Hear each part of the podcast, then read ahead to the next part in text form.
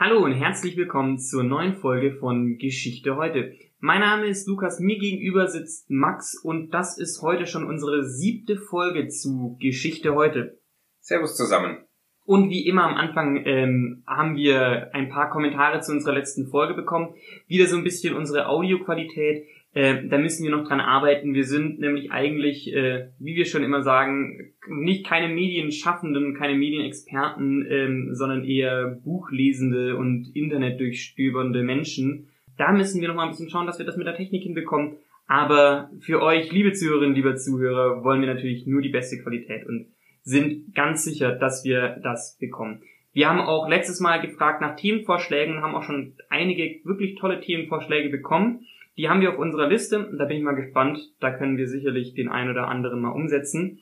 Und dann ist uns aufgefallen, wir haben diesen Podcast gestartet, weil wir Spaß dran haben. Weil wir einfach... Weil wir uns auch sonst schon immer unterhalten, eigentlich genau. über jedes mögliche Thema. Ist nichts anderes, nur dass wir uns da vorne ein bisschen besser vorbereiten, ein bisschen besser recherchieren und ein Mikrofon laufen haben lassen. Und wir dachten ehrlich, ehrlicherweise nicht, dass uns Menschen zuhören. Ja, vielleicht mal unsere Eltern, ähm, Grüße an der Stelle. Aber auch die schalten ab und zu ab.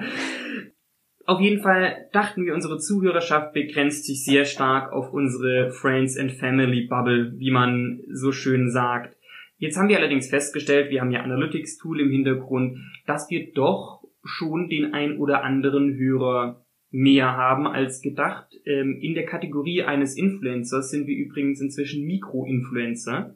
Hört sich schon nach was an. Hört sich schon nach was an. Dann ist uns aufgefallen, es ist natürlich echt doof, wenn wir jede Woche nach Kommentaren, nach Kritik fragen und auch vor allem nach neuen Themenvorschlägen fragen, aber äh, auf Social Media noch nicht aktiv sind, weil die Leute, die uns Kommentare und Kritik geben, die erreichen uns persönlich. Aber wir wollten eben auch ähm, der, der großen Masse unserer Zuhörerinnen und Zuhörer, die wir nicht persönlich kennen, die Möglichkeit geben, uns Kommentare zu hinterlassen. Und wir sind tatsächlich jetzt ab dieser Woche neu äh, in Social Media vertreten. Und zwar einmal auf Twitter unter Geschichte heute und auch auf Instagram auch auffindbar unter Geschichte heute. Und auch schön über unser Logo, den, über die Alpen reitenden Napoleon, der gerade eine WhatsApp-Nachricht bekommt. Wir haben uns in diesem Zusammenhang gedacht, es wäre ja super, wenn wir das Ganze so ein bisschen in eine, in eine Folge einbetten können. Und dazu hatte ich auch ein ganz spannendes Gespräch letzte Woche, eigentlich komplett aus dem Zusammenhang. Das war ähm, mit einer Bekannten und ähm, sie hatte erzählt, dass jetzt äh, die Tochter vom Nachbar, die würde jetzt auch das mit dem Internet machen, mit Influencerinnen und würde da Fotos hochladen und sie könne das nicht verstehen, wie man das macht und wie man dem Ganzen folgen könne. Und da dachte ich mir als ähm, Medienwissenschaftler, Moment, das ist jetzt keine Erfindung von Twitter, ähm, das ist ein ganz altes Konzept.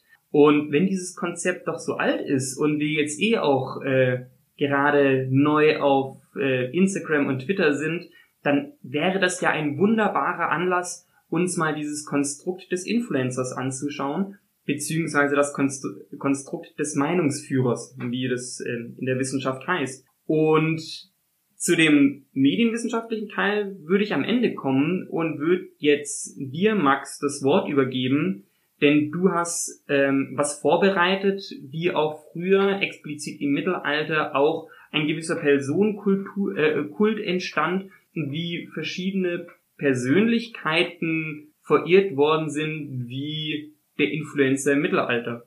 Ja, Personenkult und Meinungsführer, das ist auf jeden Fall was ähm, sehr Altes und per se eine Definition in der Geschichte zu finden, ist, denke ich, nicht, äh, nicht leicht. Und auch die Anfänge, das ist natürlich in der Antike schon zu finden, in, in Griechenland, ähm, die antiken Autoren bedienen schon solche Ideen. Ich denke mir auch gerade in der Antike sicherlich so ein Kriegsherr, der eine Rede gehalten hat, bevor die, die Legionäre in die Schlacht gezogen sind, ist ja. ein super Beispiel für einen Meinungsführer oder für einen Influencer. Ganz populär Alexander der Große natürlich, ähm, der auch in den Nachfolgegenerationen von den Diadochen, also dem den nachfolgenden ähm, Generälen, ähm, immer wieder stilisiert wurde zu einem ähm, ja zu einer besonderen Person, ein Kult um ihn gemacht wurde und das auch im Römischen Reich dann mit verschiedenen, ja auch Sagengestalten. Also und das reicht auch noch weiter zurück ähm, in, die, in, die, in die frühe Antike.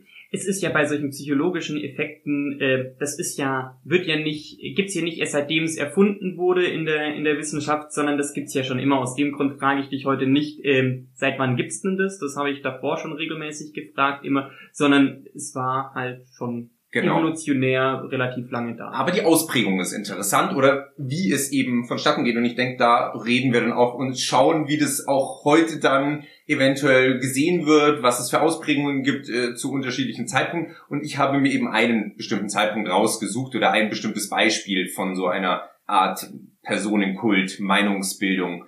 Ich weiß die Antwort äh, schon, vermute sie trotz alledem sicherlich auch, dass es äh, im Bereich des Mittelalters ist. Das ist jetzt nicht so eine weit hergeholte These. Nein. Jetzt die Suggestivfrage, was für ein Beispiel hast du denn vorbereitet? Ja, ein äh, ganz besonderes und ähm, auch für Deutschland ganz besonderes. Ähm, es geht um das Konstanzer Konzil. Da ich äh, erkläre gleich, äh, was es damit auf sich hat, aber es geht insbesondere um einen Papst und seine Darstellung. Ähm, es geht um den Papst Johannes den 23. mit bürgerlichem Namen Baldassare Cossa. Und dieser italienische Papst, der ähm, ließ sich auf unterschiedliche Art und Weise inszenieren und darstellen oder wurde dargestellt auf diesem Konstanzer Konzil. Ja, das ähm, fand ich hatte ganz interessante Aspekte, die in der Vorbereitung mir dann in den Kopf gekommen sind. Mit dem Konstanzer Konzil hatte ich mich schon einige Male auseinandergesetzt und wie du dann mit dem Thema zu mir gekommen bist, ist mir das dann sofort eigentlich ähm, eingefallen. Besonders der Einzug von Johannes dem 23. auf dieses Konzil. Bevor wir aber über das Konstanzer Konzil reden, ähm, liebe Zuhörerinnen, liebe Zuhörer aus Norddeutschland, man hört übrigens, dass wir beide aus Süddeutschland kommen und man hört auch, dass ähm, ich, so wie ich Konstanz ausspreche, aus der Gegend von Konstanz komme. Aus dem Grund weiß ich auch, was es mit dem Konstanzer Konzil auf sich hat, aber willst du trotzdem einmal kurz erklären, wie es dazu gekommen ist und was denn die historische Gegebenheit des Konstanzer Konzils ist. Ich komme zwar selbst nicht aus dem Badischen, aber ich wusste natürlich um diese Verbindung, deswegen ist es mir auch noch leichter gefallen, dieses Thema rauszusuchen, ähm, weil ich äh, wusste, dass du da auch eine Beziehung hast auf örtlicher, aus örtlicher Distanz ähm, und wir selbst zusammen schon mal in Konstanz waren. Ähm, und da ja auch, vielleicht ist es dem einen oder anderen bekannt, ein Konstanzer Konzil gibt, immer noch, nämlich ein Gebäude, das immer noch danach heißt, am, am Hafen in Konstanz. Sehr, also denke ich, alle, die in Konstanz mal waren, haben das schon gesehen. Ein Bau aus der Zeit des Konstanzer Konzils, also aus dem frühen 15. Jahrhundert. Und ja, Konstanzer Konzil, was ist das? Also es ist natürlich der Ort Konstanz, das fand in Konstanz statt, deswegen der Name. Und Konzil, eine Kirchenversammlung, eine Versammlung mit einem, äh, mit einem besonderen Charakter für die Kirche, nämlich ähm, eine, eine synodale Versammlung von Kardinälen, von Kirchenangehörigen, aber auch darüber hinaus, nämlich von An Angehörigen des Kaiserhofs, des Reichs insgesamt, des ähm, Heilig Römischen Reichs und auch von anderen, heute würde man sagen Nationen, aber damals von anderen Königreichen oder ja, äh, Verbänden äh, aus England, aus Frankreich und aus Spanien, äh, kommen sie auf das Konzil um dort sich zu treffen. Praktisch so eine Art Mega G7-Gipfel, wenn man so will. Es hatte dann also deutlich mehr Auswüchse wie nur ein kirchliches Zusammentreffen, um über die Kirche zu beraten. Wie kommt es jetzt dazu ähm, und was hat es damit auf sich? Das Konstanzer Konzil ist die Folge eigentlich einer Entwicklung aus dem 14. Jahrhundert und auch schon aus der Zeit davor. Aber wir setzen mal im 14. Jahrhundert ein, Anfang des 14. Jahrhunderts, so um 1305, gibt es einen Papst, Clemens V. und es ist ein französischer Papst. Das ist per se schon mal besonders, wenn man sich die Päpste bis dahin anschaut, sind die meisten römisch, wenn, wenn oder italienisch. Und dieser französische Papst, der hat sich mit den römischen Familien, äh, geriet der in Konflikt noch dazu ähm, gab es Probleme in der römischen Kommune, äh, gab es Konflikte mit den Kardinalskollegien, die eben auf römischer Seite eher waren oder auf französischer Seite. Und er entschloss sich, 1305 nach Avignon zu gehen. Das, Avignon, äh, das Papsttum in Avignon dann über fast äh, ja, sechs weitere Papstgenerationen, also sechs weitere Päpste im 14. Jahrhundert, residierten dann in Avignon. Das ist in der Provence ähm, sehr schöner Urlaubsort auch heute in Frankreich. Aber dort steht auch heute noch der Papstpalast. Das ist ein ganz beeindruckendes ähm, spätmittelalterlicher Burgpalast, wo die Päpste residierten. Dieser Clemens V. war eben so der Ursprung, äh, der Initialgeber für dieses äh, Papsttum dort. Ende des 14. Jahrhunderts kam dann Papst Urban an die Macht. 1367 entschloss er sich, nach Rom zurückzukehren. Das hatte natürlich insbesondere eigentlich, ähm, ja, wie soll man sagen, hatte eigentlich den Grund natürlich, dass Rom als Stadt eigentlich die viel gewichtigere war für den katholischen Glauben im westlichen äh, Abendland, war Rom das Zentrum immer noch ähm, der Macht, auch wenn Rom als Stadt, äh, muss man sagen, zu der Zeit wenig von dem Glanz hatte, wie man sich vorstellt. Und ähm, der Papst wollte trotzdem unbedingt zurück, ähm, kam auch zurück, das war übrigens auch der Ursprung, dass sie zum Vatikan gingen. Davor waren sie nämlich im Lateranpalast, aber der war dann so verfallen, dass sie zum Vatikan gingen und dort residierten, in der alten Peterskirche. Er kam zurück, aber und, und umschloss sich wieder mit dem italienischen Kardinalskolleg. Aber die Franzosen sagten, nee, das wollen wir nicht. Wir fanden das eigentlich ganz toll in Avignon und besonders auch das äh, französische Königshaus. Die äh, französischen Kardinäle hatten eine sehr enge Verbindung und so äh, riefen sie einen Gegenpapst aus. Ähm, es gab also zwei Päpste dann in dem Moment. Das äh, ging dann hin und her und es gab dann mehrere dieser Gegenpäpste. Das ist äh, auch re relativ kompliziert. Ähm, auch, auch kirchengeschichtlich ist das ein großes Thema. Auf jeden Fall spricht man vom abendländischen Schisma. Schisma, Spaltung. Und dieses Schisma brachte am Schluss sogar drei Päpste zum Vorschein. Das war dann wirklich äh, eine, eine spannende Angelegenheit.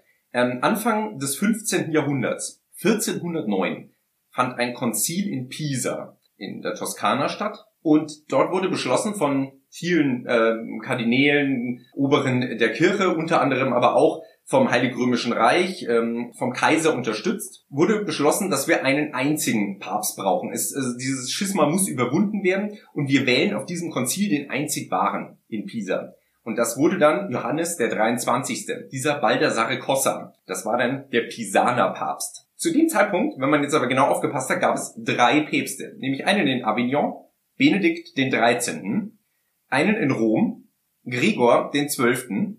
und einen von Pisa, Johannes den 23.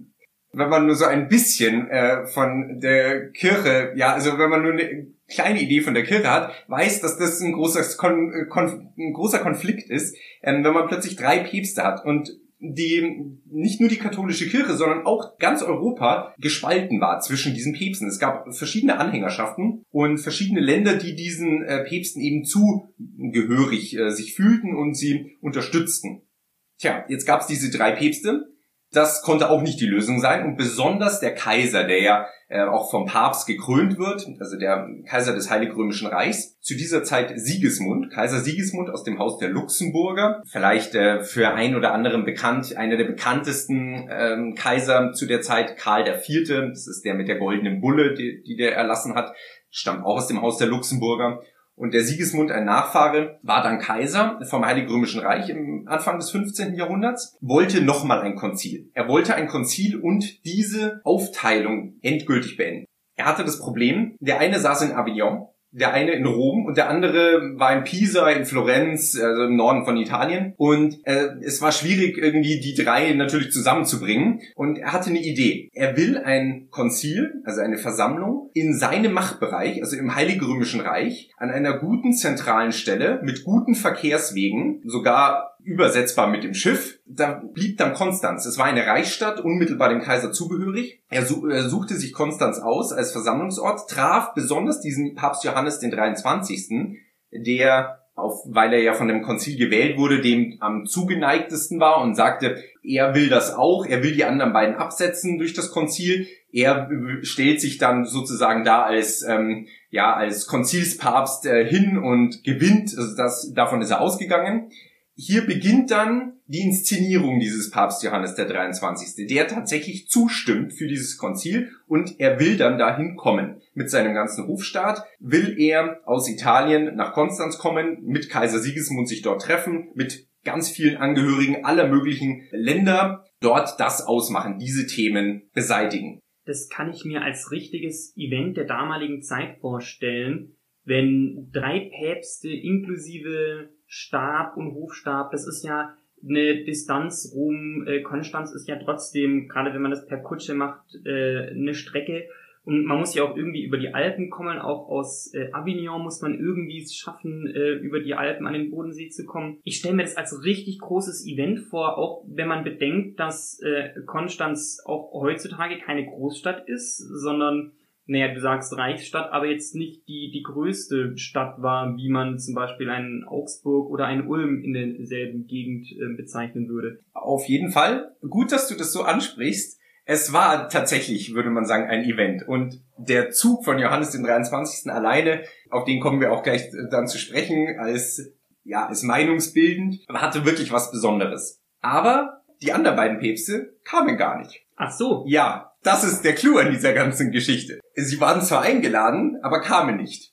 Und Konstanz als Ort, ja, der war aber tatsächlich für diese Zeit ein wirklich wichtiger Ort. Er hatte ähm, nicht nur das Bistum äh, vor Ort, das Kloster ähm, auf der Reichenau und die Verkehrswege waren sehr günstig in Konstanz zu der Zeit, muss man sagen. Ähm, es war, er war nicht ganz so groß wie Nürnberg oder Ulm, das stimmt, oder Augsburg, aber ein wirklich, äh, ja, also für die Zeit, äh, für so ein Event durchaus ähm, ein guter Ort. Aber eben diese anderen beiden Päpste kamen nicht. Es geht jetzt wirklich um diesen Einzug vom Papst Johannes den 23., der sich als einzig wahrer Papst zieht, als Konzilspapst und er zieht vor Kaiser Sigismund, Kaiser Sigismund kommt erst äh, Weihnachten in diesem Jahr, zieht er am 5.11.1414 in Konstanz ein. Und wir wissen von diesem Event nahezu alles, weil es eine super Quellen-Edition, ähm, nicht nur eine, sondern es gibt eine äh, ja, Quellenfülle zu diesem Event. Und das ist auch vielleicht schon äh, so ein bisschen der Hinweis darauf, äh,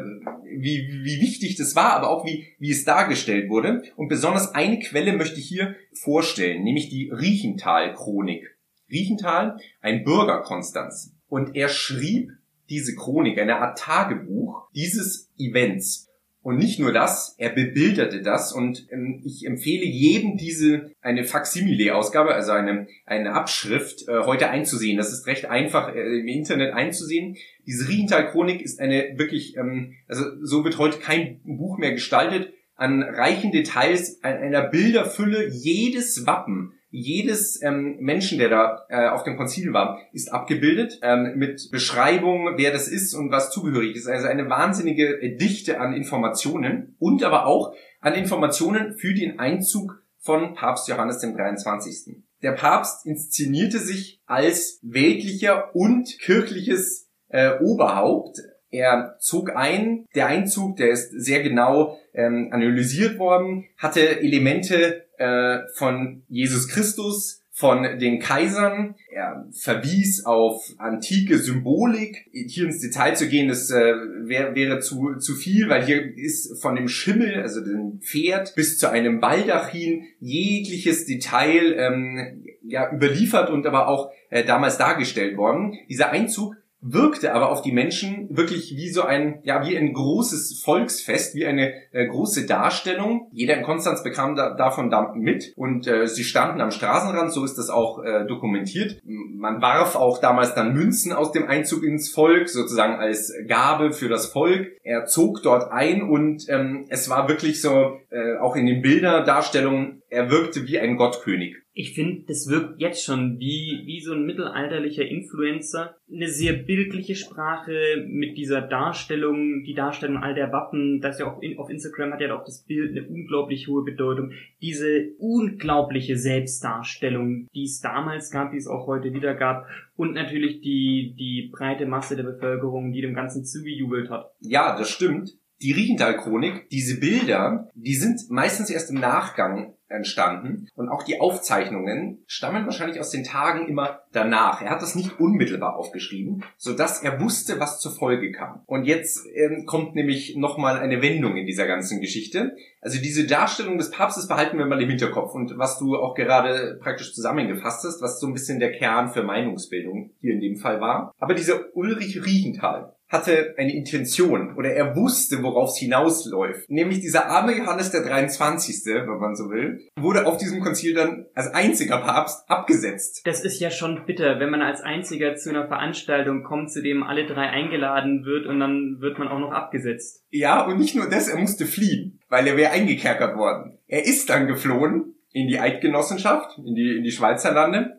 und wurde dann gefangen genommen und auf eine Burg am Rhein bei Heidelberg gebracht und dort dann gefangen gehalten, bis er später im Ausgleich ein Kardinal in, in der Toskana wurde. Er ist dann begraben in Florenz. Die Medici haben ihm in Florenz ein Grab dann gegeben. Das ist dann einigermaßen zum Ende noch äh, glatt gegangen. Aber diese Flucht, diese Absetzung, die erlitt er dort, weil das Konzil sagte, wir brauchen einen einen Papst, aber einen, einen neuen für alle drei. Das war praktisch so die Essenz. So und dieser Ulrich Riechenthal wusste das in seiner Darstellung und er brachte schon ein paar nette Details davor ein. Zum Beispiel der Papst, der reist aus Italien an, ähm, sehr genau die Beschreibung über das Etschtal und dann über den Arlberg, heute Vorarlberg, das äh, Bundesland in, in Österreich. Da gibt es eine Szene in der Ulrich-Riechenthal-Chronik, wo man sieht, dass der Papst stürzt auf dem Arlberg. Es ist nicht überliefert, also die, die, diese Quelle überliefert das, aber es ist nicht, also man wüsste nicht, woher Ulrich Riechenthal das hat. Vielleicht wurde das damals auf dem Konzil erzählt, aber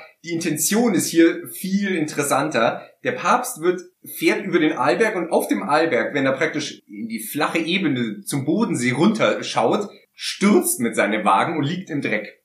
Kurze Zeit später steht der Papst auf und schaut dann über diese Fläche Konstanz unter ihm und sagt dann folgenden Satz, zumindest wird ihm von Ulrich Rienthal dieser Satz ähm, in den Mund gelegt. Hier also jagt man Füchse. Und diese Jagd nach Füchse, die wird später auf die Jagd nach ihm umgemünzt in der Chronik, wenn er dann flieht. Dann heißt es nämlich, wir müssen den Fuchs fangen. Das ist das Codewort dann. Äh, für den Papst. Man sieht also, Ulrich Riechendahl hat das für sich also auch nochmal inszeniert. Nicht nur der Einzug, der ähm, zweifelsohne von Papst Johannes dem 23. als Einzug toller Papst inszeniert wurde, sondern auch Ulrich Riechenthal hat eine klare Intention und eine klare Schwerpunktlegung. Es erinnert mich ehrlicherweise an so einen richtig gekonnten Shitstorm aus dem Internet. Ja, also Shitstorm, er macht das auf, finde ich, recht ähm, intelligenter Weise. Also nicht jeder Shitstorm ist so intelligent. Sicherlich, ich kann mir auch vorstellen, dass diese Information mit, dass ähm, ähm, der Papst dann hingefallen ist, so eine Art Selbstläufer wurde in, in so einem Shitstorm. Meistens hat er irgendeine triviale Basis und dann macht das Internet sein Ding und am Ende ist es plötzlich nicht mehr trivial und irgendwelche an den Haaren herbeigezogenen Aussagen ähm, landen plötzlich unter irgendwelchen Videos äh, auf YouTube. Und so ähnlich kann ich mir das ehrlicherweise auch vorstellen. Etwas, was praktisch dann wichtiger wurde, wie es am Anfang war, wird dann plötzlich äh, verteilt und äh, erzählt und damit von ihm aufgegriffen. Man weiß überhaupt nicht, was am Ursprung eigentlich dann wirklich passiert ist, weil am Arlberg diese zwei Sachen das äh, ist nicht wirklich so bezeugt. Ähm, ich bringe das Konstanzer Konzil noch zu einem Abschluss, ähm, geschichtlich und äh, es ist auch wirklich ganz interessant. Dieses Konzil fand also von dem 5.11.1414 bis 1418 statt, also circa vier Jahre. Und die Themen waren insbesondere dieses Schisma beenden. Das gelang auch mehr oder weniger, denn Papst Johannes der 23., haben wir gerade gehört, wurde gefangen genommen und dann abgesetzt und zu einem einfachen Kardinal degradiert, wenn man so will. Dem Papst im Rom und dem in Avignon sendete man Angebote zum Zurücktreten, deutlich bessere wie dem Papst Johannes dem 23. Sie hätten vieles behalten, aber sie sollten eben nicht mehr Papst sein. Sie sollten trotzdem äh, mächtige Kardinäle bleiben. Und der Papst in Rom, Gregor XII., nahm das dann auch an, mehr oder weniger. Der Papst in Avignon überhaupt nicht. Der Papst in Avignon, Benedikt XIII., floh dann mehr oder weniger auch mit seinem Stab aus Avignon zunächst nach äh, in dem Bereich des heutigen Katalonien und dort auf eine kleine Festung. Dort war er bis zu seinem Tod Papst über diese kleine Festung. Also auch sehr absurd, weil er wurde dann abgesetzt offiziell vom Konzil und auch sein Einflussbereich, also Frankreich besonders, äh, akzeptierten das dann. Und er selber aber wollte das nicht und er blieb bis zu seinem Tod Papst nur von dieser Festung. Andere Themen auf diesem Konzil waren aber auch noch wichtige Themen zu der Zeit, zu der, zu der wir vielleicht auch noch kommen in anderen äh, Folgen. Die Union mit der Ostkirche, mit dem orthodoxen Glauben, also mit dem griechisch-orthodoxen Glauben, dem byzantinischen Reich, ein wichtiges Datum, was wir definitiv irgendwann mal aufgreifen. 1453, der Fall Konstantinopel steht kurz bevor. Die Türken kommen. Das ist ein großes Thema auf dem Konzil und die Verbrennung des Jan Hus, die Hussitenkriege in Tschechien, also in Böhmen damals, einem wichtigen Teil des Heiligen Römischen Reiches, ein Vorbote der Reformation und die Reform des Reiches, des Heiligen Römischen Reiches. Es waren weitere Themen, die alle auf diesem Konzil besprochen wurden und eine nette Anekdote von diesem Konzil noch oder ein geschichtlicher Hintergrund, der, denke ich, für viele interessant ist, wenn wir das in Deutschland hier besprechen, nämlich die Hohenzollern, das Kaiserhaus des Deutschen Reichs dann im 19. Jahrhundert wurden hier auf dem Konstanzer Konzil mit der Markgrafschaft Brandenburg belehnt und damit auch im weiteren Verlauf mit Preußen, also heutiges äh, Russland und Polen. Und die Hohenzollern wurden damals hier beliehen. Das ist ein, ein, ein wirklich wichtiges Datum für die deutsche Geschichte, weil damit diese, dieser große ähm, Antagonist von Österreich entsteht. Das nur als Ausblick, das denke ich, wirklich für viele ganz interessant, dass das hier auch im Konstanzer Konzil passiert.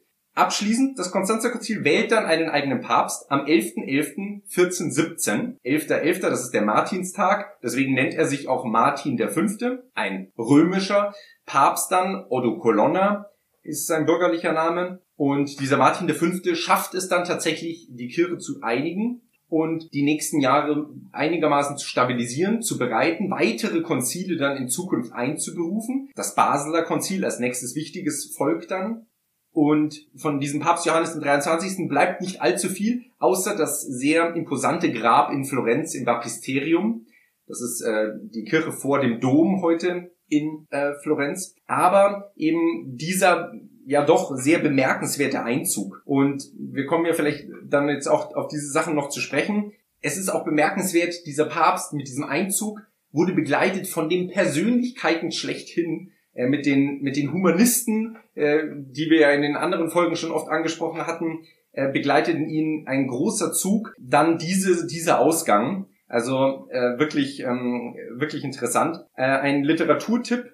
Ähm, Stephen Greenblatt, Die Wende, als die Renaissance begann, erzählt von einem dieser Humanisten, nämlich Poggio Bracciolini, der ihn begleitet. Und da kann man, finde ich, es ist äh, sehr schön geschrieben, ähm, und man lernt sehr viele Sachen aus dieser Zeit kennen und dieser Poggio Bracciolini reist dann durch Deutschland. Dieses Buch beschreibt so ein bisschen diese, diese Reise. Das ist, äh, denke ich, äh, ganz interessant äh, hier in dem Zusammenhang. Ja, das ist total spannend, weil ich tatsächlich ähm, das Konstanzer Konzil nicht so gut kenne, ähm, obwohl ich aus der Gegend bin. Ich kenne tatsächlich das Gebäude in Konstanz selbst. Als wir damals in Konstanz waren, hast du mir allerdings erzählt, dass das nur eines von vielen Gebäuden war und dass nämlich die, die Hofstäbe, die da dabei waren, eigentlich die ganze Stadt umfasst haben und dass zu der damaligen Zeit äh, Konstanz ähm, aus allen Nähten geplatzt ist und wirklich alles, was irgendwie Rang und Namen hatte, vor Ort war und, und diese Stadt gesehen hat. Aus dem Grund finde ich es auch so interessant mit dieser Chronik, weil all diese Leute, die da gewesen sind, und extra angereist sind, sind ja wieder zurückgereist und haben quasi diese Erzählungen damals ähm, über Mund-zu-Mund-Propaganda ähm, wieder rausgetragen und so haben sich die Informationen verteilt. Das geht heutzutage natürlich über Social Media viel einfacher. Aber man sieht an dieser Weitergabe der Informationen über, über diese Staatsangehörigen nochmal ein Konzept, und zwar, wie sich auch Informationen heute noch verteilen. Und zwar nicht nur über Massenmedien, wie man heutzutage sagt, sondern tatsächlich auch über Meinungsführer. Das Wort haben wir vorhin schon eingeführt. Ein Meinungsführer ist erstmal eine normale Person. Vermutlich sind wir beide auch Meinungsführer. Und dieser Ulrich Riechenthal und Johannes der 23. waren auf eben diese unterschiedliche Weise eben auch Meinungsführer. Prinzipiell ist nämlich ein Meinungsführer nicht irgendeine vordefinierte Persönlichkeit, sondern es geht vielmehr dabei um zwei Eigenschaften, übt nämlich persönlichen Einfluss auf eine Gruppe aus. Und das macht irgendwie jeder. Das macht man selbst, wenn man entscheidet, in welchen Biergarten man heute gehen will. Solche kleinen Entscheidungen trifft jeder und jeder will irgendwie einen gewissen Einfluss über eine Gruppe. Und wenn diese, wenn, wenn die Gruppe, die WhatsApp-Gruppe ähm, dem Ganzen folgt, dann wird man ja quasi zum Meinungsführer über den Biergartenbesuch. Und die zweite Eigenschaft eines Meinungsführers ist, dass man sich gerne ähm, persönlich austauscht und gerne kommuniziert.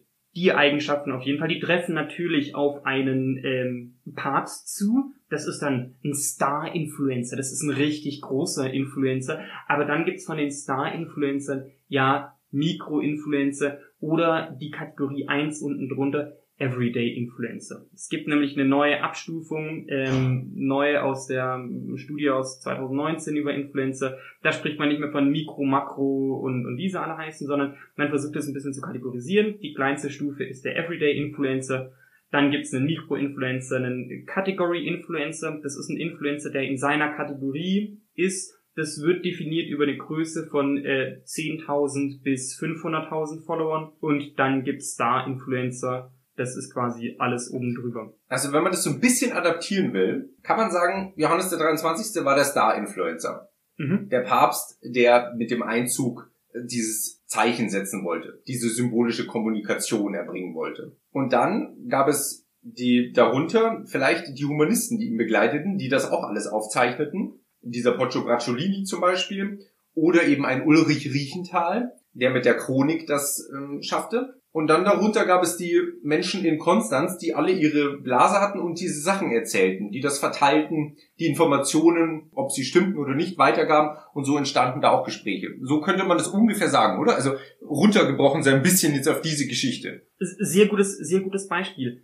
Ich wollte nämlich in dem Zusammenhang auf diesen Everyday-Influencern und dass, dass wir alle letztlich äh, in gewisser Art und Weise Meinungsführer sind, äh, nochmal eine andere Geschichte aufgreifen und zwar aus Fake News aus dem Mittelalter unserer zweiten Folge, beziehungsweise aus der dritten Folge der Nachtrag, dass nämlich das Medium mit der Verteilung der meisten Fake News WhatsApp ist. Das beruht nämlich auf dem Prinzip der Meinungsführerschaft. Wir glauben hier Informationen eher, wenn sie von Freunden kommen, weil für uns Freunde Meinungsführer sind. Und dieses Prinzip ist letztlich ganz einfaches und ob das jetzt ein, ein großer Papst ist, ähm, ist eigentlich egal. Was aber noch sehr interessant ist, ist tatsächlich, dass ähm, man auch zu dieser Anbetung eines Star-Influencers gibt's ja auch immer diese Seite des Shitstorms, also diese, diese starke Ablehnung, die man in der Chronik gesehen hat. Da ist eine gewisse Ablehnungshaltung dazwischen und diese Ablehnungshaltung ist tatsächlich eine gewisse Gegenreaktion, weil man damit selbst nichts anfangen kann oder weil dieser Star-Influencer plötzlich fällt. Und es ist eine, eine, psychologische Gegenreaktion einfach dazu, dass man sozusagen Meinungsführer hat und dann nicht Meinungsführer, würde ich das jetzt mal ähm, populärwissenschaftlich bezeichnen, sondern einfach das Gegenteil sagt, nee, also mit der Gruppe will ich gar nichts zu tun haben. Und dann passiert tatsächlich auch was ganz Faszinierendes, wenn jemand aus einer Nicht-Meinungsführerschaft Gruppe etwas sagt, wenn man das hört, lehnt man diese Meinung ab, auch wenn man eigentlich dieser Meinung wäre, weil diese Ablehnung gegenüber dieser Gruppe so groß ist, dass man dann selbst diese Meinung ablehnt. So kann ich mir das tatsächlich auch vorstellen bei dem, bei dem Papst, der dann abgewählt worden ist, dass dann diese Gegenreaktion ausgelöst worden ist. Oder bei dem Papst, der dann von Avignon flüchtete, diesem Benedikt dem 13., der das ja bis zum Schluss auch nicht mit sich machen hat lassen, der praktisch bis zum Schluss davon ausging, nee, diese Meinungsführer, die sind mir suspekt, ich bleibe Papst, auch wenn es nur von dieser Burg ist. Ja, kann man, kann man auch so sehen. Ich habe jetzt tatsächlich noch eine kleine Geschichte meinerseits mitgebracht. Falls nämlich irgendeiner unserer Zuhörerinnen, unserer Zuhörer immer noch nicht davon überzeugt ist, dass es dieses Prinzip des Influencers eigentlich schon immer gibt, weil ganz ehrlich, mit den Influencern auf Instagram kann man nichts anfangen. Das ist ja Geschmackssache gibt's ja, dass man sagt, diese eine Gruppe, mit denen will ich nichts zu tun haben. Und der Papst heute ist ja auch Influencer, nur um das auch nochmal zu, äh, zu zeigen. Der Papst heute ist äh, selbst sehr aktiv auf all den sozialen Netzwerken und äh, ist dort auch Meinungsführer sozusagen. Und wenn man ihn eben ablehnt, dann lehnt man ihn richtig ab. Entweder man mag ihn oder man, also wüsste jetzt nicht, dass man da irgendwie eine neutrale Einstellung dazu hat in, in einem politischen Diskurs. Aber es soll ja jetzt nicht prinzipiell um den heutigen Papst gehen, sondern darüber, dass dieses Prinzip der Meinungsführerschaft ähm, genau. uns tatsächlich beeinflusst, unsere Meinung zu ändern. Und zwar springen wir jetzt in der Zeit ähm, vom Konstanzer Konzil in die 1920er Jahre und von Konstanz nach New York in die USA. Der kleinste Weg. Der kleinste Weg und tatsächlich Kommunikationswissenschaften, Marketing und Medien ist sehr amerikanisch geprägt und es gibt ähm, eine bekannte Persönlichkeit in der Medienforschung, den Erfinder der Public Relation, Edward Bernays. Und der hatte eine PR-Agentur, bevor es überhaupt PR gab, war sozusagen der, der Erfinder der PR. Der hat als Unternehmensberatung oder wie es heutzutage auch äh, Media Consultants gibt, einen Auftrag bekommen von der ähm, Beech Not Packaging Company. Ähm, das ist eine Speck ähm, Unternehmen. Die haben Frühstücksbacon hergestellt, wie man heutzutage dazu sagt. Und in den USA ist Bacon unglaublich beliebt. Man kriegt ja zu allem zum Frühstück morgens Bacon. Und dieser Bacon zum Frühstück in den USA, der geht tatsächlich auf das Prinzip der Meinungsführerschaft zurück und auf diesen Edward Bernays. Der hat nämlich diesen Auftrag bekommen und dachte sich so, hm, wie kriegt er jetzt am besten extra viel Bacon verkauft? Und hatte in seinem äh, Team, in seinem Unternehmen, war ein Arzt. Und den hat er gefragt, äh, ja, sag mal, was ist denn eigentlich gesünderes Frühstück? Äh, süß oder herzhaft? Und der hat gesagt, na ja, herzhaft und wenn man morgens viel zu sich nimmt, dann hat man noch viel Energie für den Tag. Das war die damalige wissenschaftliche Ansicht des, des Arztes. Und ähm, daraufhin hat der Benays ähm, eine Art Studie gemacht und hat 4500 Ärzte befragt, was denn das gesündere Frühstück sei, süßes Frühstück oder salziges Frühstück. Und tatsächlich kam dann in dieser Befragung heraus, das salzige, das schwere Frühstück mit Bacon sei gesünder, woraufhin dieser Bernays einen äh, großen Zeitungsartikel veröffentlicht hat, eine Studie veröffentlicht hat und das medienwirksam quasi verteilt hat. Damals 1920 ging das schon medienwirksam äh, über Massenmedien, dass Bacon zum Frühstück gesund sei. Das ist letztlich die Aussage. Und wir wissen heute, Bacon ist unglaublich beliebt und heute ist in den USA zum Frühstück fast jeder Bacon und das geht zurück, weil Ärzte das gesagt haben. Und das ist nämlich das Faszinierende. Das ist nämlich der Trick an der ganzen Geschichte, weil Ärzte als Meinungsführer so gut funktionieren. Wenn ein Arzt sagt, isst Bacon zum Frühstück, das ist gesund, dann glauben wir es. Deswegen sind ja in all diesen Werbespots mit äh, irgendwelche auch selbst äh, es gibt äh, selbst Haberschmittel äh, oder andere Produkte, wo dann ein Arzt in die Werbung gestellt wird mit einem weißen Kittel, weil das doch deutlich besser als Meinungsführer funktioniert als als ohne weißen Kittel. Aber ich muss sagen, also ich habe jetzt erstens Lust auf äh, Bacon morgen zum Frühstück bekommen, ah, ah, auch, auch wenn ich weiß, dass diese Studie wohl etwas problematisch ist aus heutiger Sicht. Aber ja, also ähm, ich denke, die Gesundheit von Bacon, wir können das den Zuhörern und Zuhörerinnen jetzt nicht uneingeschränkt empfehlen, permanent Bacon zu essen. Wir sind ja auch keine Ärzte. Genau, stimmt. stimmt. Auf jeden Fall wollten wir mit diesen Geschichten zeigen, dass Influencer keine neue Erscheinung sind. Was eine neue Erscheinung sind, sind die Plattformen, die für uns nämlich jetzt auch neu sind. Nochmal Eigenwerbung. Ja, Max hat mir gerade zwei Daumen gezeigt, dass ich direkt die Eigenwerbung und die Überleitung äh, zu unserem Twitter- und Instagram-Account gemacht habe. Also manchmal sind die Überleitungen dann doch einfach sehr schön. Ja, wir verbessern uns. Ist ja auch schon inzwischen, äh, wir sind bald bei Folge 10 angekommen. Ich würde sagen, damit beenden wir wieder unsere Folge. Diesmal auch wirklich gerne Kritik und Kommentare über Twitter und Instagram auch über Apple Podcasts. Nicht, dass ich dann zum Nicht-Meinungsführer werde, wenn ich diese Kritik sehe, aber nein, Spaß beiseite. Sehr gerne natürlich. Sehr gerne. So äh, könnt ihr übrigens auch ganz spontan selbst zum Meinungsführer werden, wenn ihr euch denkt, so, hm, wie werde ich denn jetzt zum Meinungsführer? Ja, einfach uns einen Kommentar da lassen, dann werdet ihr auch in der nächsten Folge vielleicht erwähnt. Und damit sage ich vielen Dank fürs Zuhören. Ja, vielen Dank. Hat Spaß gemacht wieder. Ich habe auch was Tolles über meine Heimat gelernt. Und ich über Bacon. Damit ciao. Ciao.